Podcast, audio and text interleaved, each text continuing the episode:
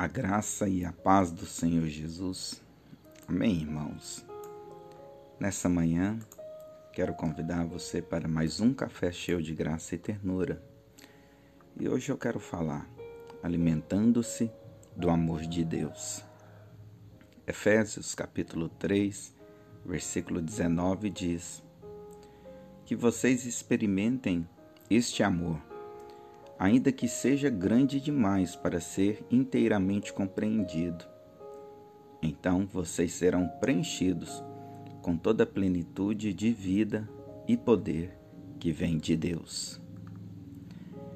Se nesta manhã você fosse agradecer a Deus por algo, o que você agradeceria? Sem risca de dúvidas, eu agradeceria por ter me concedido Jesus a sua maior expressão de amor para mim. Quando olho para a cruz e vejo um Deus totalmente entregue, como um cordeiro mudo ao matadouro, meu coração se enche de alegria e satisfação. Ele se entregou por amor a mim e a você. O apóstolo Paulo fala aos Efésios para eles experimentarem deste amor. O amor verdadeiro, o amor que tem o poder de lançar fora todo medo em nossas vidas. Este amor não tem nada a ver com o nosso amor, o amor originado em nós. Este é o amor dele para conosco. A palavra de Deus nos diz que ele nos amou primeiro. Ele foi capaz de nos achar em nossa pior condição e ainda nos demonstrar o seu amor através do sacrifício de Jesus lá na cruz do Calvário. Davi realmente foi alguém que se alimentou deste amor tão poderoso, e os resultados em sua vida de deleite e satisfação neste amor simplesmente foram sobrenaturais. A palavra diz que Davi, enquanto apacentava o rebanho de ovelhas de seu pai, ele ministrava louvores a Deus.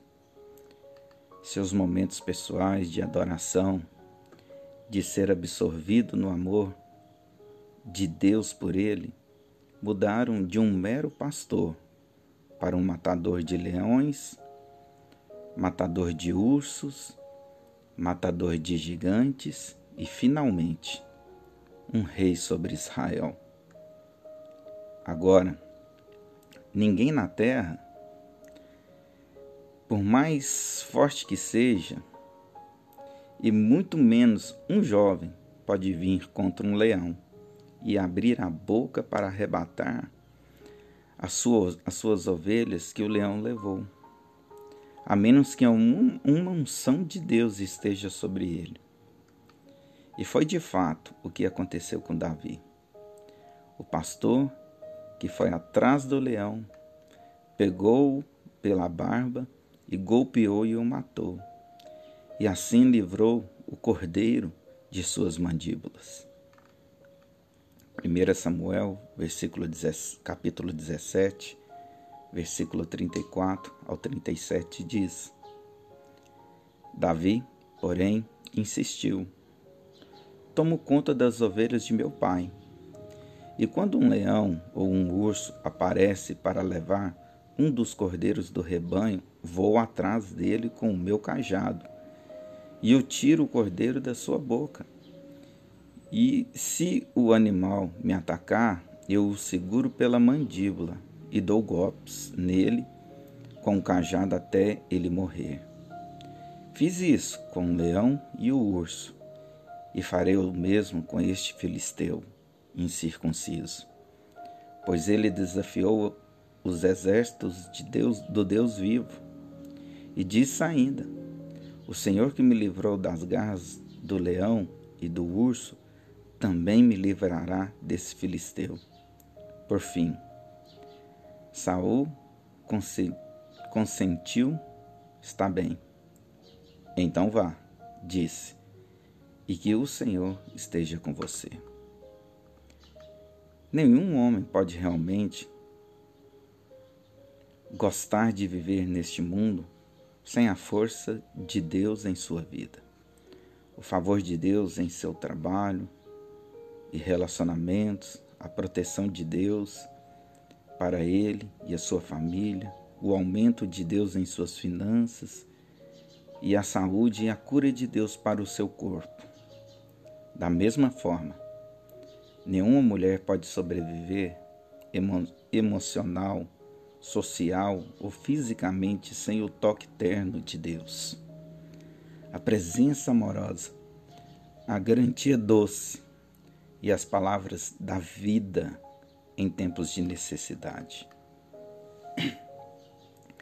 Nesses dias de pandemia, o que você precisa não é da garantia do favor do homem para estar seguro. Não.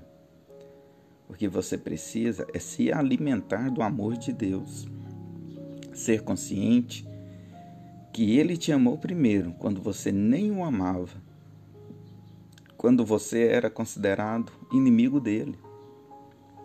Se você conseguir ter discernimento, que é o amor de Deus que vai te trazer força, plenitude e poder sobre a sua vida, quero lhe afirmar: o resultado desta revelação será uma vida sem reservas, e você se lançará aos braços do Pai, como uma criança que descansa, que descansa nos braços de seu Pai, entendendo que não há lugar mais seguro do que este.